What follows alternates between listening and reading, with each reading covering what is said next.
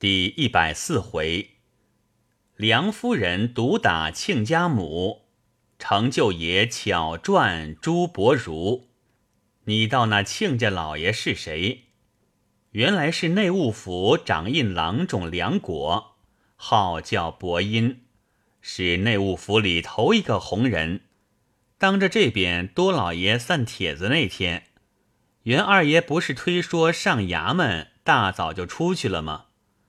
原来他并不曾上衙门，是到丈人家去把这件事情告诉了丈人丈母。所以这天梁伯虽然接了帖子，却并不送礼，也不道喜，只当没有这件事，打算将来说起来，只说没有接着帖子就是了。他那心中无非是厌恶多老爷把丫头抬举的太过分了。却万万料不到有今天的事。今天忽然见女婿又来了，诉说老人家如此如此。梁伯因夫妻两个正在叹息，说多老爷年纪大了，做事颠倒了。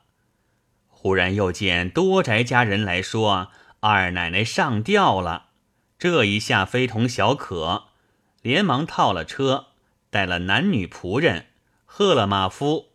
重重的加上两边，和袁二爷一同赶了来，一心以为女儿已经死了，所以道门便奔向二奶奶那边院子里去。看见众人正在那里救治，说渴望救得回来，鼻子里已经有点气了。夫妻两个全且坐下，等二奶奶一声哼了出来，知道没事了。梁夫人又把今天新太太如何动气，二奶奶如何下跪赔罪的话问了出来。梁伯因站起来，便往多老爷那边院子里去。多老爷正在那里骂人呢，说什么妇人女子动不动就拿死来吓唬人，你们不要救他，由他死了，看可要我公公抵命。说声未了。梁老爷飞跑过来，一把辫子脱了就走，说：“不必说抵命不抵命，咱们都是内务府的人，官司也不必打到别处去，咱们同去见堂官儿，评评这个理看。”多老爷陡然吃了一惊：“亲亲亲家，有话好好好好的说。”梁老爷道：“说什么？咱们回堂去。”左右不叫你公公抵命的，多老爷道：“回什么堂？你撒了手好说话呀。”梁老爷道：“世界已经反了，还说什么话？我也不怕你跑了，有话你说。”说着，把手一撒，顺势往前一推，多老爷跌了两步，几乎立脚不住。梁老爷捡了一把椅子坐下，道。有话你说。此时家人仆妇纷纷的站了一院子看新闻，三三两两传说，幸得二奶奶救过来了，不然还不知怎样呢。这句话被多老爷听见了，便对梁老爷说道：“你的女儿死了没有啊？就值得这么的大惊小怪？”梁老爷道。你是要人死了才安心呢，我也不说什么，只要你和我回堂去，问问这纵奴领主是哪一国的国法，哪一家的家法。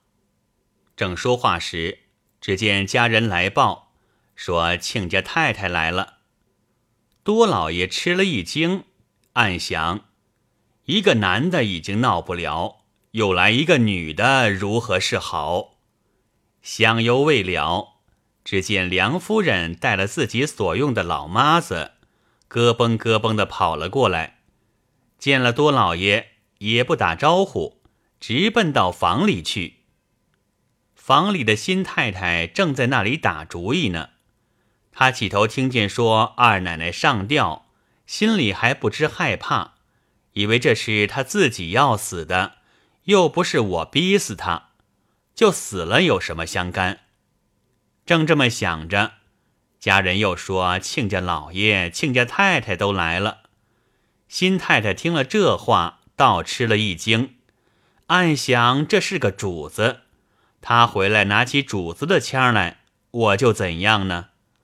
回头一想，他到了这里须是个客，我迎出去，自己先做了主人，和他行宾主礼，叫他亲家母。他自然也得叫我亲家母，总不能拿我怎样。心中正自打定了主意，却遇了梁老爷过来，要拉多老爷到内务府里去，声势汹汹，不觉又替多老爷担忧，呆呆的侧耳细听，倒把自己的心事搁过一边，不提防梁夫人突如其来，一直走到身边。伸出手来，左右开弓，噼噼啪啪，早打了七八个嘴巴。新太太不及提防，早被打得耳鸣眼花。梁夫人喝叫带来的老妈子道：“王妈，抓了他过去，我问他。”王妈便去搀新太太的膀子。梁夫人把桌子一拍道：“抓呀！你还和他客气？”原来这王妈是梁宅的老仆妇，这位新太太当小丫头时，也曾被王妈教训过的。此刻听得夫人一喝，便也不客气，顺手把新太太的簪子一拔，一把头发抓在手里。新太太连忙挣扎，拿手来挡，早被王妈劈脸一个巴掌，骂道：“不知死活的蹄子，你当我抓你？”这是太太抓你呢，王妈的手重，这一下只把新太太打得眼中火光迸裂，耳中轰的一声，犹如在耳边放了一门大炮一般。梁夫人喝叫，抓了过去。王妈提了头发，横拖竖拽的先走，梁夫人跟在后头便去。多老爷看见了，道：“这是什么样子？”这是什么样子？嘴里只管说，却又无可如何，由得梁夫人压了过去。到得二奶奶院里，梁夫人喝叫，把她衣服剥了。王妈便去动手，新太太还要挣扎，哪里进得二奶奶所用的老妈子？为了今天的事，一个个都把她恨入骨髓，一哄上前。这个捉手，那个捉脚，一霎时把他的一件金银嵌的大袄剥下，一件细胡小袄也剥了下来。梁夫人又喝叫，把棉裤也剥了，才叫把他绑了。喝叫带来的家人包旺，替我用劲儿打，今天要打死了他才歇。这包旺又是梁宅的老家人。他本在老爷手下当书童出身，一直没有换过主子，为人极其忠心。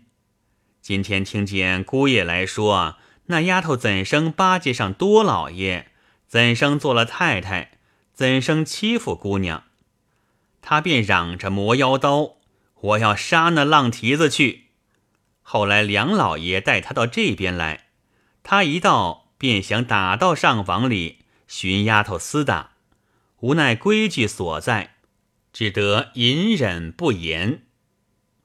今听得太太吩咐打，正中下怀，连忙答应一声，这便跑到门外，问马夫要了马鞭子来，对准丫头身上，用尽平生之力，一下一下抽将下去，抽的那丫头杀猪般乱喊，满地打滚儿。包望不住手的一口气抽了六七十，把皮也抽破了，那血迹透到小衣外面来。新太太这才不敢撒泼了，西行到梁夫人跟前跪着道：“太太饶了奴才的狗命吧，奴才再也不敢了，情愿仍到这边来服侍二奶奶。”梁夫人劈脸又是一个嘴巴道。谁是你二奶奶？你是谁家的奴才？你到了这没祈祷的人家来，还学了这般没起早的称呼。我一向倒是马马虎虎的过了，你们越闹越不成话了，奴才跨到主子头上去了。谁是你二奶奶？你说。说着又是两个嘴巴。新太太忙道：“是奴才糊涂，奴才情愿仍旧伺候姑奶奶了。”梁夫人叫包望道：“把他拉到姑娘屋里再抽，给姑娘下气去。”新太太听说，也不等人拉，连忙站起来，跑到二奶奶屋里。二奶奶正靠着炕枕上哭呢。新太太咕咚一下跪下来，可怜她双手是反绑了的，不能趴下叩头，只得弯下腰，把头向地下咯嘣咯嘣的乱碰，说道：“姑奶奶呀，开恩吧！今天奴才的狗命。”就在姑奶奶的身上了，再抽几下，奴才就活不成了。说犹未了，包旺已经没头没脑的抽了下来，嘴里说道：“不是天地祖宗保佑，我姑奶奶的性命就送在你这贱人手里。今儿就是太太姑奶奶饶你，我也不饶你，活活的抽死你！我和你到阎王爷那里打官司去。”一面说，一面着力的乱抽，把新太太脸上也七纵八横的抽了好几条血路。包望正抽的着力时，忽然外面来了两三个老妈子，把包望的手拉住，道：“包二爷，且住手！这边的舅太太来了。”包望只得住了手，出来对梁夫人道：“太太今天如果饶了这贱人。”天下从此没有王法了，就是太太姑奶奶饶了他，奴才也要一头撞死了，到阎王爷那里告他，要他的命的。梁夫人道：“你下去歇歇吧，我总要惩治他的。”原来袁二爷陪了丈人丈母到家，救得二奶奶活了，不免温存了几句。二奶奶此时虽然未能说话，也知道点点头了。袁二爷便到多老爷院子里去悄悄打听，只听得梁老爷口口声声要多老爷去见堂官，这边梁夫人又口口声声要打死那丫头。想来这件事情是自己父亲李短，牵涉着自己老婆，又不好上去劝。哥哥呢，又是个傻子。今天这件事，没有人解劝，一定不能下场的。踌躇了一会儿，便撇下了二奶奶，出门坐上车子，连忙到舅老爷家去，如此这般说了一遍，要求娘舅、舅母同去解围。舅老爷先是找恼妹夫糊涂，不肯去。禁不得袁二爷再三央求，又叩头请安的说道：“勿忘娘舅不看僧面看佛面，只算看我母亲的面吧。”舅老爷才答应了，叫套车。袁二爷恐怕耽个时候，把自己的车让娘舅舅母坐了，自己骑了匹牲口跟着来家。亏得这一来。由舅老爷、舅太太两面解劝，方才把梁老爷夫妻劝好了，坐了车子回去。袁二爷从此也就另外另了宅子，把二奶奶搬开了。向来的生意多半是袁二爷拉拢来的。自从闹过这件事之后，云二爷就不去拉拢了，生意就少了许多。我笑道。原来北院里住的是个老糊涂，但不知那丫头后来怎生发落。洞仙道：“此刻不还是当他的太太？”我道：“他儿子媳妇虽说是搬开了，然而总不能永不上门，以后怎样见面呢？”洞仙道：“这个就没有去考求了。”说着，北院里有人来请他。洞仙自去了，我在京又耽搁了几天，接了上海的信，说季之就要往长江一带去了，叫我早回上海。我看看京里没事，就料理动身，到天津住了两天，赴轮船回上海。在轮船上却遇了福弥轩。我看他穿的还是通身绸皱，不过帽结是个蓝的。暗想经理人家都说他盯了程重优出京的，他这个装扮哪里是个丁忧的样子？又不便问他。不过在船上没有伴，和他七拉八扯的谈天罢了。船到了上海。他殷殷问了我的住处，方才分手。我自回到号里，知道季之前天已经动身了，先到杭州，由杭州到苏州，由苏州到镇江，这么走的。歇息了一天，到明天忽然外面送了一封信来，拆开一看，却是福弥轩请我几晚吃花酒的。到了晚上，我姑且去一趟。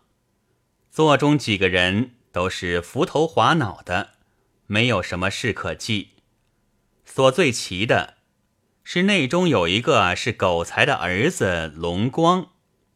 我屈指一算，狗才死了好像还不到百日。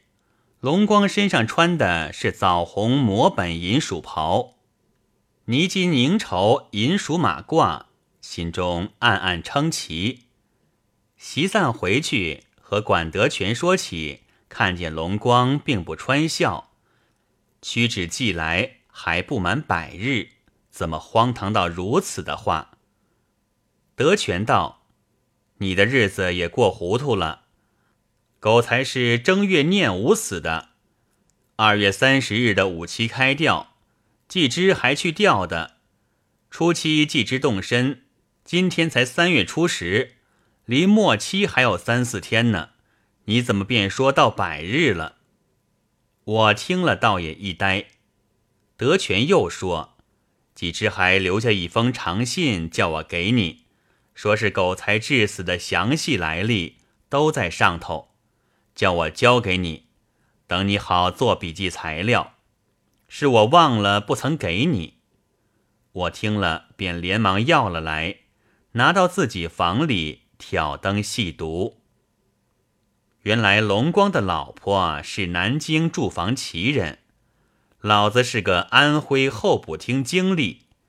因为当日狗才把媳妇送与上司，以谋差缺，人人共知，声名洋溢，相当的人家都不肯和他对亲，才定了这头亲事。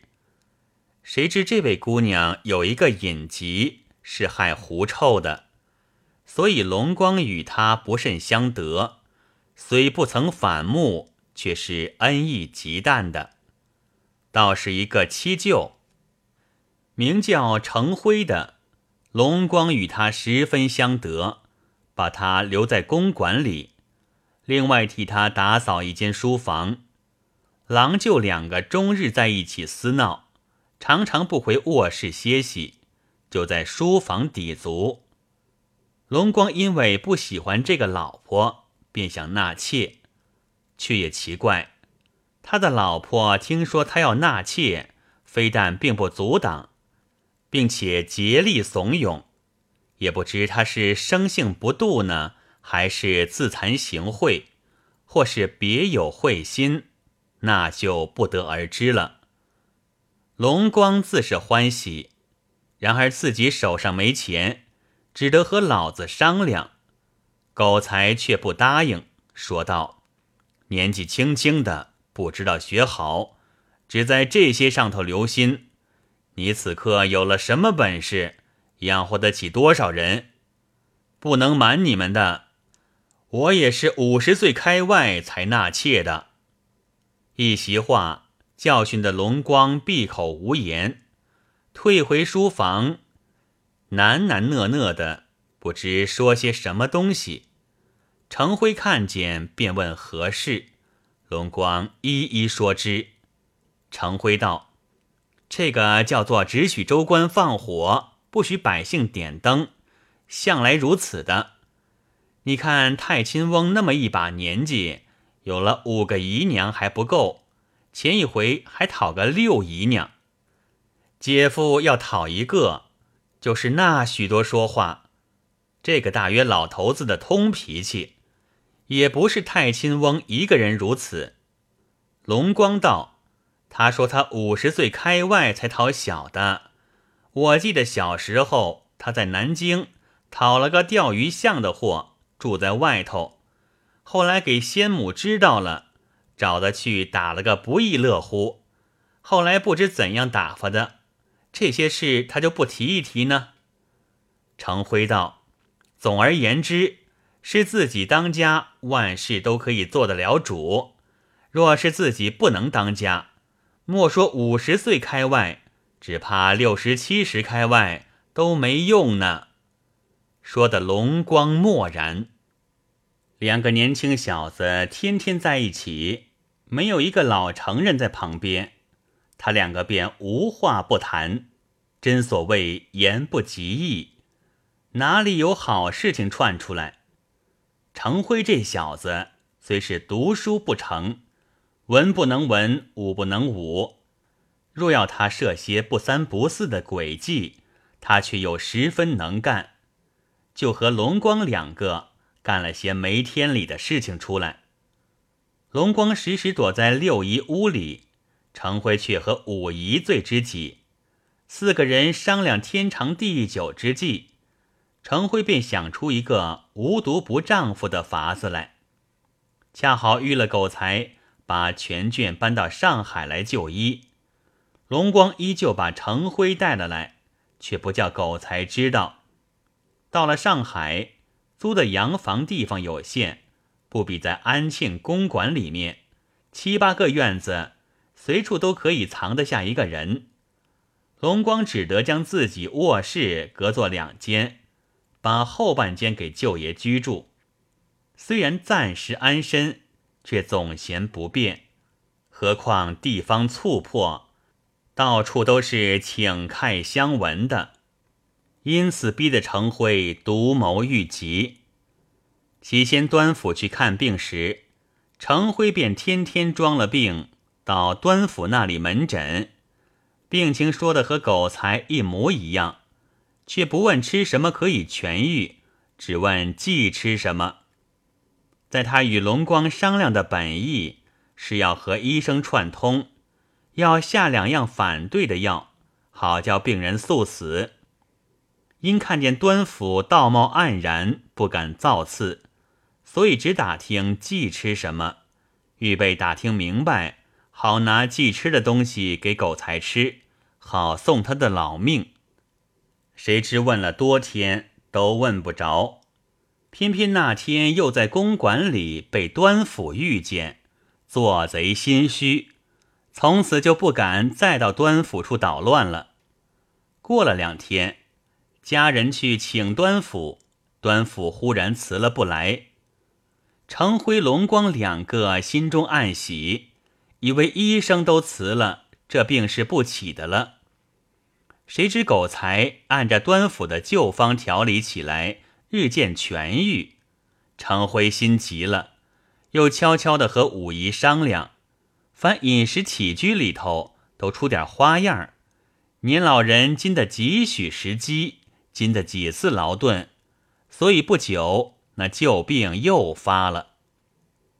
原来狗才煞是作怪，他自到上海以来，所宠幸的就是五姨一个，日夜都在五姨屋里。所以程辉愈加难过，在武夷也是一心指向程辉的。看见狗才的连连胡子，十分讨厌，所以听得程辉交代，便依计而行。狗才果然又病了。狗才又打听的有一个医生叫朱伯如，他的招牌是专医男妇老幼大小方脉。又是专经伤寒、咽喉、痘科诸症，包医杨梅解毒，兼经陈州神府治病，失物元光是江湖上一个人物，在马路上租了一间门面，兼卖点草头药的，便怂恿龙光请朱伯儒来看。龙光告知狗才，狗才因为请端府不动，也不知上海哪个医生好，只得就请了他。那程辉却又照样到朱伯如那里门诊。也是说的病情和狗才一模一样，问他忌吃什么。朱伯如是个江湖子弟，一连三天早已看出神情，却还不说出来。这天季之过去看狗才的病，故意对龙光说忌吃鲍鱼，龙光便连忙告诉了程辉，程辉告诉武姨，武姨交代厨子。有人说老爷这个病要多吃鲍鱼才好，从此便煎的是鲍鱼，炖的是鲍鱼，汤也是鲍鱼，快也是鲍鱼，把狗才吃腻了。季之的请客也是要试探他有吃鲍鱼没有，可惜试了出来，当席未曾说破他，就误了狗才一命。原来季之请客那天。正是程辉、龙光、朱伯儒定计的那天，程辉一连到伯儒处去了几天。朱伯儒看出神情，便用言语试探，彼此渐说渐近，不多几天便说和了龙。这一天便约定在四马路青莲阁烟间里会齐商量办法。龙光、程辉到时。朱伯儒早已到了，还有三个不三不四的人同在一起。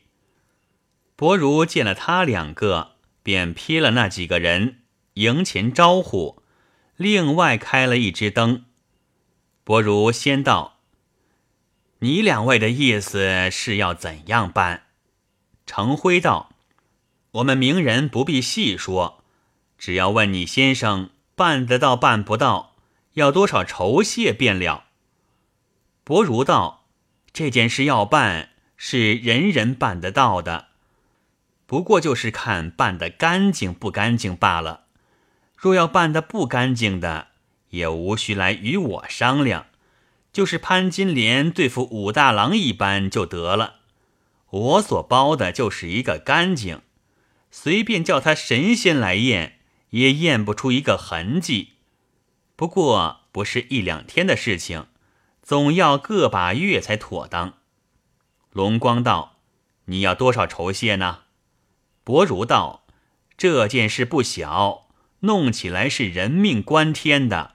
老实说，少了我不干，起码要送二万银子。”龙光不觉把舌头吐了出来。程辉默然无语，忽然站起来。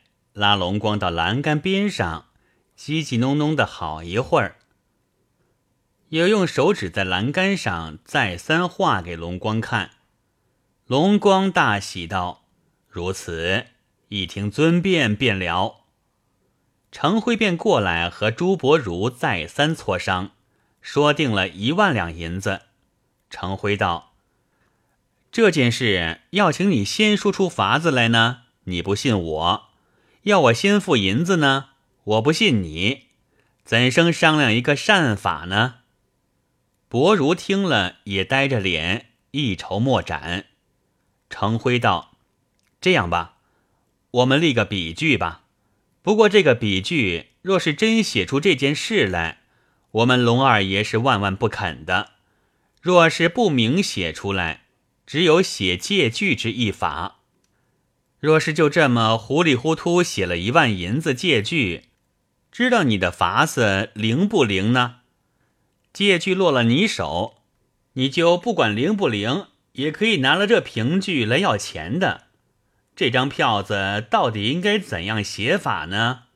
若是想不出个写法来，这个交易只好作为罢休。正是舌底有花翻妙地。胸中定策转医生，未知到底想出什么法子来，且待下回再记。